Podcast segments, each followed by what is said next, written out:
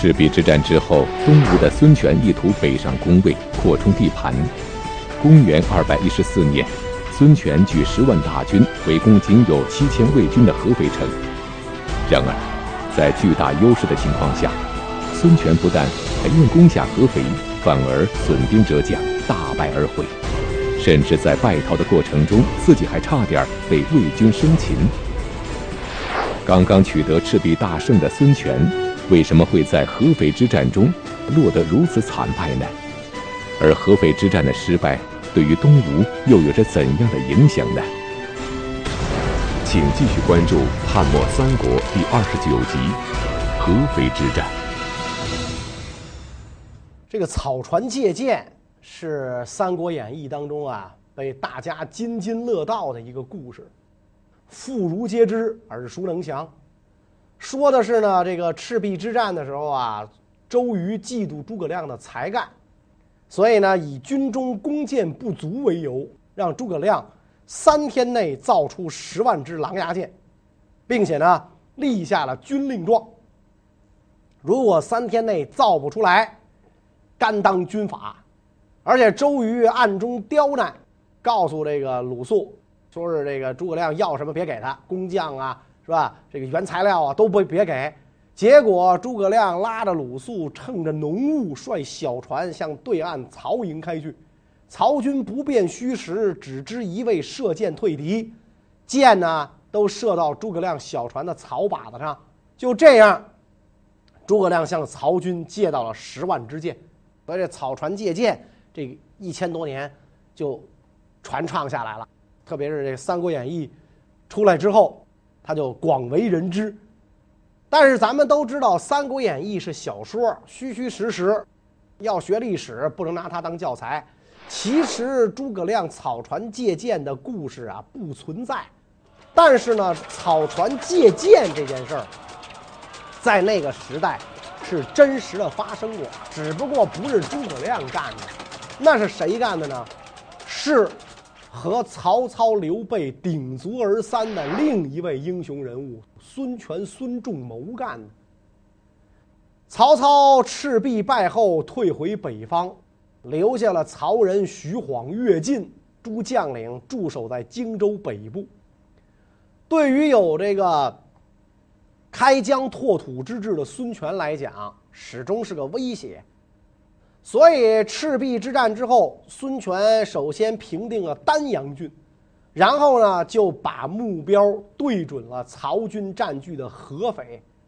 所以孙权派大将周瑜去攻打曹仁，自己呢去进攻合肥，两路开攻，占领疆土。孙权命令这个军队围住了合肥。曹操接到合肥被孙权包围的消息之后，就派这个将军张喜带兵解围。但是这张喜呢，不知道怎么回事，他是闹肚子还是怎么着？反正走得很慢，很久还没到。而合肥城经过这个孙军数月攻击，而且呢又连连下雨，城墙眼看就要崩塌了。当时合肥的守将是曹操这方的扬州刺史刘馥，这个刘馥只能拿草和棕榈叶补城墙，夜晚点火照亮城外，防备孙权有所动作。结果合肥城啊久攻不下，孙权年轻气盛啊怒了，想率轻骑亲自突击敌人。谋士赶紧劝谏：夫兵者凶器。战者威势也，今麾下视盛壮之气，忽强暴之虏，三军之众莫不寒心。这用兵打仗啊，很凶险，战争不是开玩笑的，绝不是一件好玩的事儿啊，跟那个电视剧演的完全不是一回事儿，真死人的。现在我军仗着盛壮气势，是吧？然后这个这个这个奋起作战，敌人胆寒。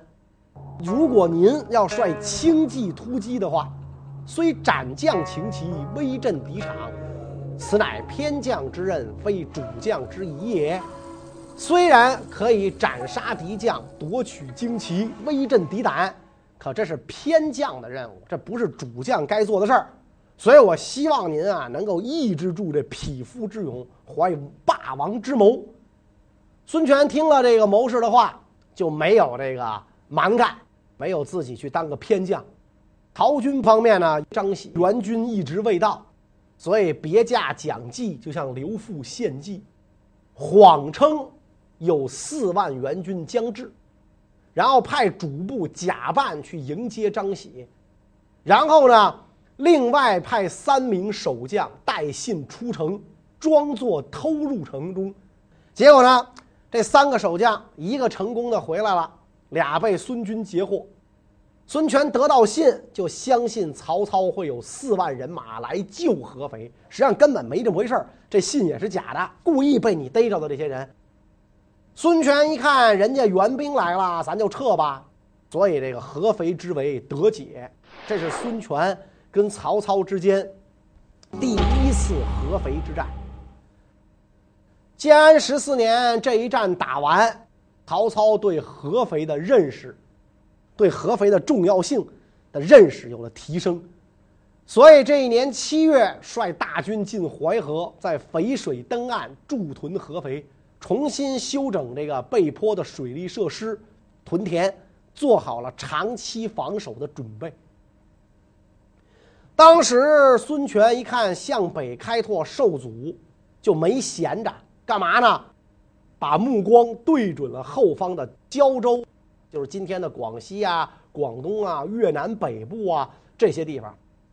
汉末以来呢，这个胶州因地处偏远，难以管制。当年伏波将军马援平定叛乱给征回来的地儿，难以管制。好几个胶州刺史因为难以有效控制局势，都被迫逃亡，甚至还有被杀的。为了尽快控制胶州局势，孙权派征南中郎将卜智南下接管胶州。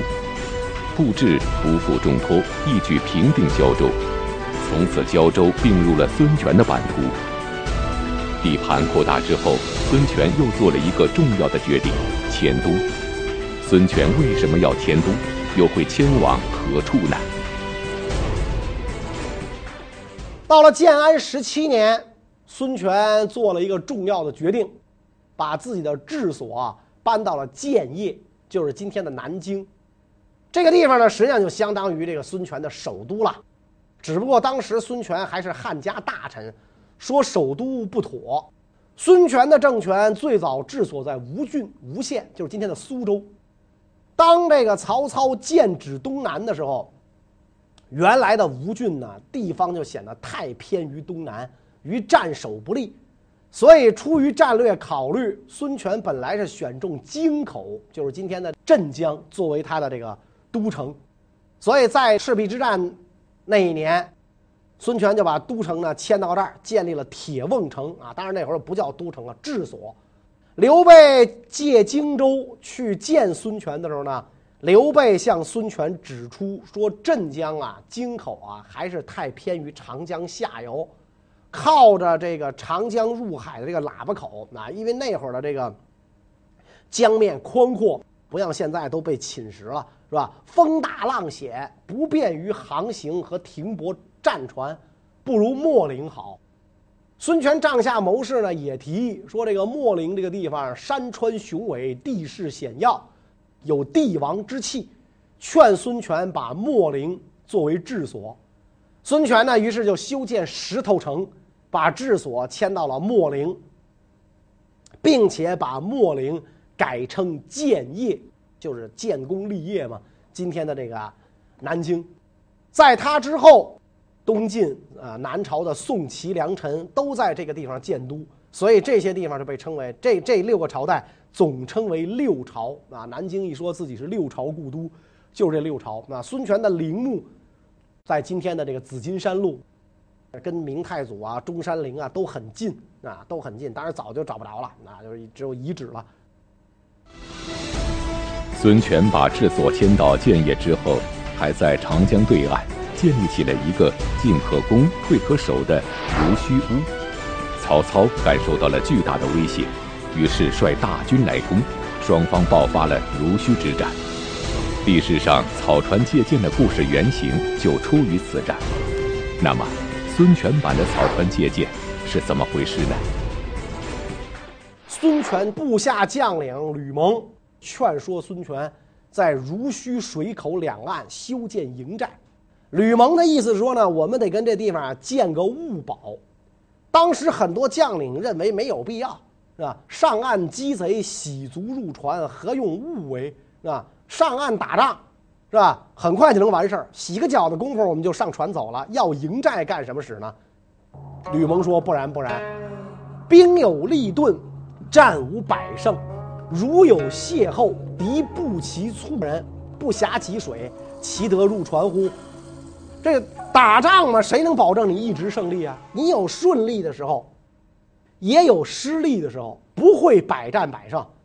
如果敌人突然出现，步骑兵紧紧逼迫，我们连水边都到不了，难道还能上船吗？是吧？万一人追得急，你只能跳河了啊！所以孙权一听，对。应该修筑营寨，所以修完了这个营寨之后，这个地方被称为濡须坞。濡须坞刚修好，曹操大军就攻到了此处，号称步骑兵四十万。曹军首战告捷，攻破了孙权设在长江西岸的营寨，俘获了孙权部下大将啊，俘获了孙权部下的一一员大将。紧接着，曹军就准备上岸攻击孙权的营寨。孙权派出水军对曹军发动攻击，这个曹军北兵不习水战，所以被打得大败，被俘了三千多人。剩下的被淹死的呀，说数都数不过来。这样的话，这个曹军胆寒，又想起当年赤壁之战来了。五年前的赤壁之战，这这一幕的阴影，在这个曹军心中难以散散去。所以曹军只好安营扎寨，跟孙权先抗衡。两军对峙了一个多月，孙权的部将呢多次来挑战，曹军坚守不出。因为曹军知道自己不习水战，不愿以己之短攻敌之长。孙权一看咱这么招猫逗狗的，他都不出来啊，看来是得这个。派个大鱼饵去，亲自驾轻舟逼近曹军营寨，来视察前线。曹军将领呢，以为是这个孙权的部将啊，来挑战。你太小瞧人，就带这点人马来，你当我们都是死人呐？所以这些部将就向曹操请求出战。曹操说：“不行，啊。”不行，这一定是孙权亲自来视察我们的部队，命令军中放箭，把孙权击退。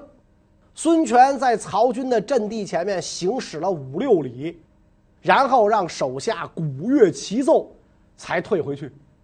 所以有典籍记载，就是这次濡须之战。孙权来观察曹操大军，曹操下令万箭齐发。不一会儿，孙权的船因为一侧重箭太多，船身倾斜，有翻沉的危险。孙权下令调转船头，使另一侧受箭，然后箭均船平，孙军鼓乐齐鸣，安全返航。所以这草船借箭可能是这么来的。曹操看到孙权的战船武器精良，军队严整，叹息。生子当如孙仲谋，生儿子就得生个孙权。孙权跟他哥哥孙策，就是孙坚的两个儿子，都得到过类似的称赞。当年这个孙策也得到过袁术的赞叹啊，说生儿子应该生个孙伯符。这回曹操又说生儿子应该生个孙仲谋。看来这哥俩啊，实在是这个了不得啊，了不得。然后双方长期对峙嘛，孙权有一天忽然给曹操写信：“春水方生，公宜速去。春天啊，水要上涨，您啊赶紧撤军，我为您好。为什么呢？这个你你不习水战，涨水对你没好处。另一面，这个信的另一面写着：足下不死，孤不得安。你要不死，我不能安宁。曹操看完信之后，哈哈大笑。”说孙权不欺骗我，撤军返回了北方。濡须之战成就了孙权的威名。曹操什么都没得到不说，还干了一件蠢事儿。曹操的这件蠢事，直接导致长江沿岸十多万户百姓转投了孙权，合肥城以南几乎空无人烟。那么，究竟是怎样的一件蠢事，导致了如此恶劣的结果呢？曹操怕长江一带的郡县受孙权侵略，就打算把百姓迁徙到内地，所以他就问蒋济对这个问题有什么看法。他跟蒋济讲说：“从前我跟袁绍在官渡对峙的时候，曾经迁徙过这个白马的百姓，百姓也没有走散，敌军也不敢强掠。现在呢，我想迁徙淮河南岸的百姓，你看怎么样？”蒋济说：“不妥，不妥。”当年为什么要迁徙百姓？因为我弱敌强，咱要不迁徙，那些百姓就会投向袁绍，那是没办法的事儿。可是现在，自打咱们攻破袁绍之后，丞相您威震天下，百姓没有二心，而且人情依恋故乡，不愿意迁徙。您要是这么干，百姓们不会乐意的。那您得不偿失。曹操没有听蒋济的话。所以呢，要把这个百姓迁走。很快，消息泄露出去了，在百姓之间互相转告，大家伙惊恐不安，祖祖辈辈在长江边上讨生活，谁也不愿意去内地呀。所以，从庐江、九江到广陵，十多万户百姓扶老携幼东渡长江。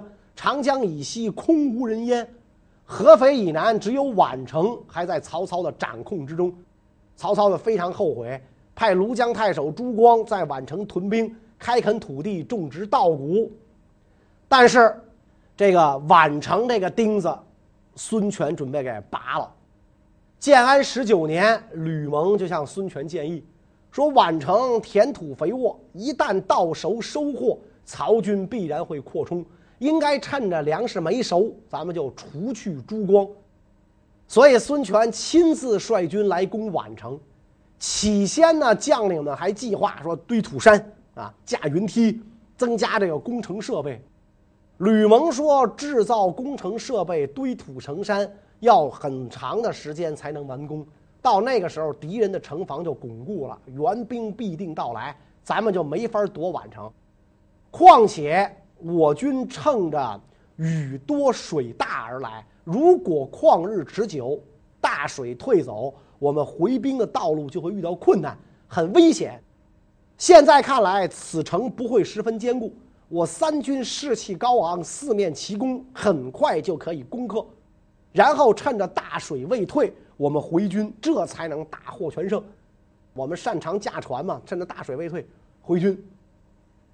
这样一来的话，这个孙权就采纳了这一建议。吕蒙推荐大将甘宁、甘兴霸为攻城的先锋，甘宁身先士卒，攀上城墙。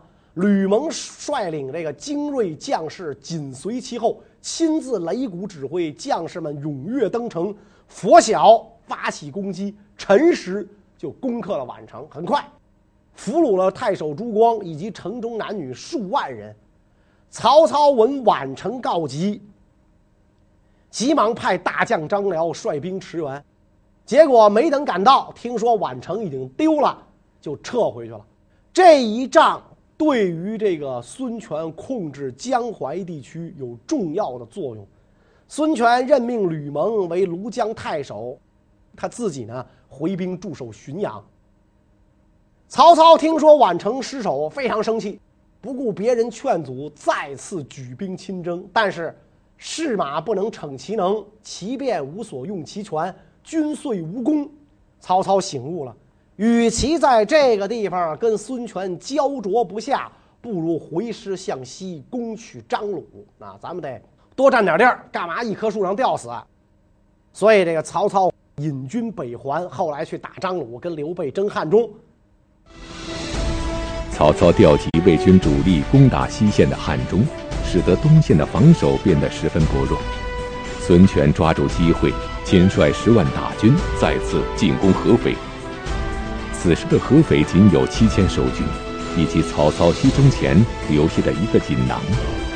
那么，曹操留下了什么样的锦囊妙计？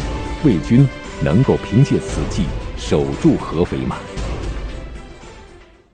曹操征张鲁之前，留了一份指令给合肥的护军薛悌，在这个指令的封套上写着：“敌人来了，再打开看。”就跟诸葛亮给赵云的锦囊似的。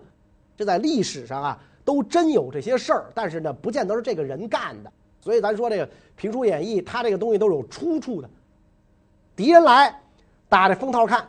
现在一看，孙权兴全国之力，那那会儿不叫全国吧？那就是十万大军远征，咱这七千守军困守孤城，赶紧打开看吧。就把这指令打开了，打开一看，指令中写的：如果孙权大军到来，张李将军出战迎敌，岳将军守城，护军不要参战。张辽、李典率军出战，乐进守城，薛悌。不要参战。曹军这几位将军呐，认为魏公的这个指示啊，可能有点问题。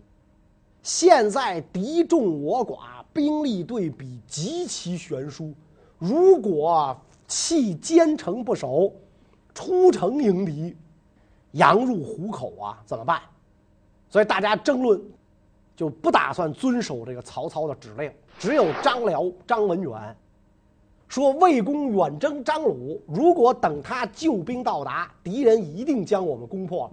所以他只是趁敌人未截击的时候，与迎头痛击，必能摧折敌人锋芒，安定我军军心，然后才能平城拒守，是吧？他们的意见就是咱坚守城池，等待魏公大军来援。张辽说：“真那样的话，黄花菜都凉了，先得给他一拳，把他打晕，咱再守城。”张辽说完这话，乐进这些人不不说话啊，他们看来是心里是不同意，所以张辽非常生气。胜负关键在此一战，诸位若有疑问，我张辽独自出战，以决胜负。李典本来是跟张辽不和的，听了张辽这一番慷慨激昂的话之后，非常感慨，说这是国家大事，只是看您的计谋会怎样罢了。我不会因为私人恩怨损害公义，所以我准备按魏公指示，请求和您一起出战。张辽当夜募集敢于和自己出战的兵士八百人，杀牛摆酒，隆重犒赏。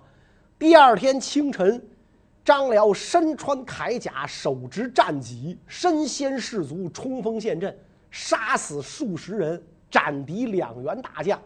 在这个孙权阵中高喊：“我乃大将张辽！”冲破敌兵营垒，一直冲到孙权的本营大旗下。孙权大惊，不知所措，退上这个一座古丘，是吧？用长戟抵御。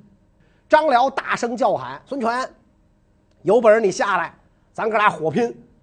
孙权不敢动，但是看到张辽带的人马不多，下令将张辽重重包围。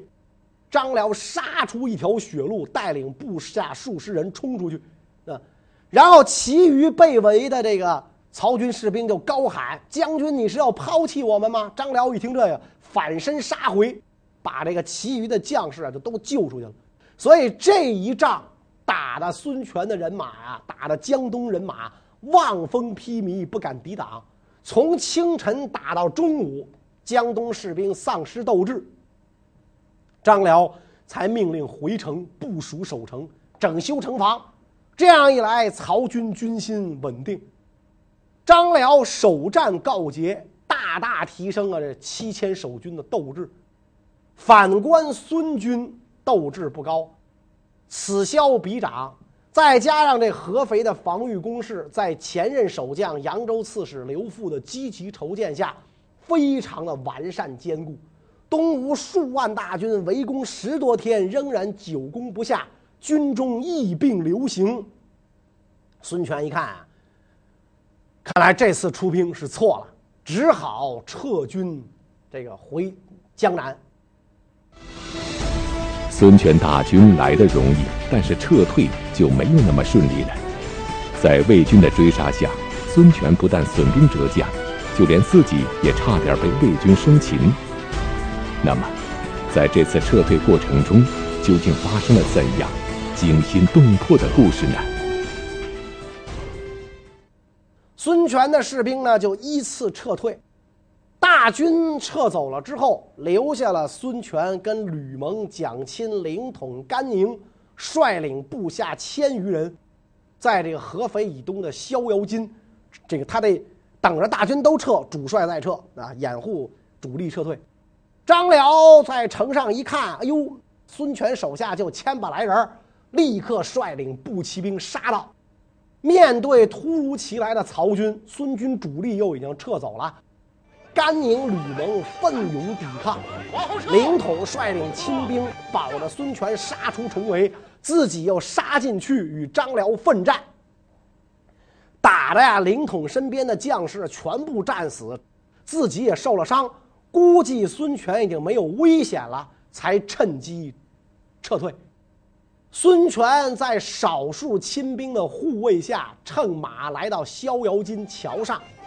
但是桥板呐已经被撤去了，一丈多宽的桥没桥板，曹军追兵眼瞅是越来越近，孙权过不了桥啊，情况很危急。孙权的这个亲信就在孙权的马后跟孙权讲说：“主公您抓住马鞍，放松缰绳。”孙权抱住马鞍，放松了这个缰绳，这个亲信在后边猛地一鞭子抽在马上。孙权胯下的是宝马良驹，腾空一跃，飞越逍遥津，孙权才得到安全。到了这个南岸，孙权跟自己的大部队会合，惊魂甫定。孙权登上大船，在这个船舱当中啊设宴饮酒。当时的这个部下贺齐从席间走出，痛哭流涕。说主公您无比尊贵，应该处处小心谨慎。今天的事儿太危险了，几乎造成巨大灾难，所以我们这些部属啊，非常的惊恐，如同天塌地陷一般。我们希望您呢能记住这个教训，身为这个江东之主，万金之躯，千万不要再轻身赴险了。孙权听完，亲自上前为贺渠擦去眼泪，说很惭愧。你放心，孤一定把这次教训铭刻在心中，而不仅仅是写在腰带上、束身大带上。你放心，以后我再也不干这种偏僻小将干的事儿。这就是孙权跟曹军第二次合肥之战，孙权被打得大败。这一次，张辽以七千守军大破孙权十万大军，而且差点活捉孙权，可谓是。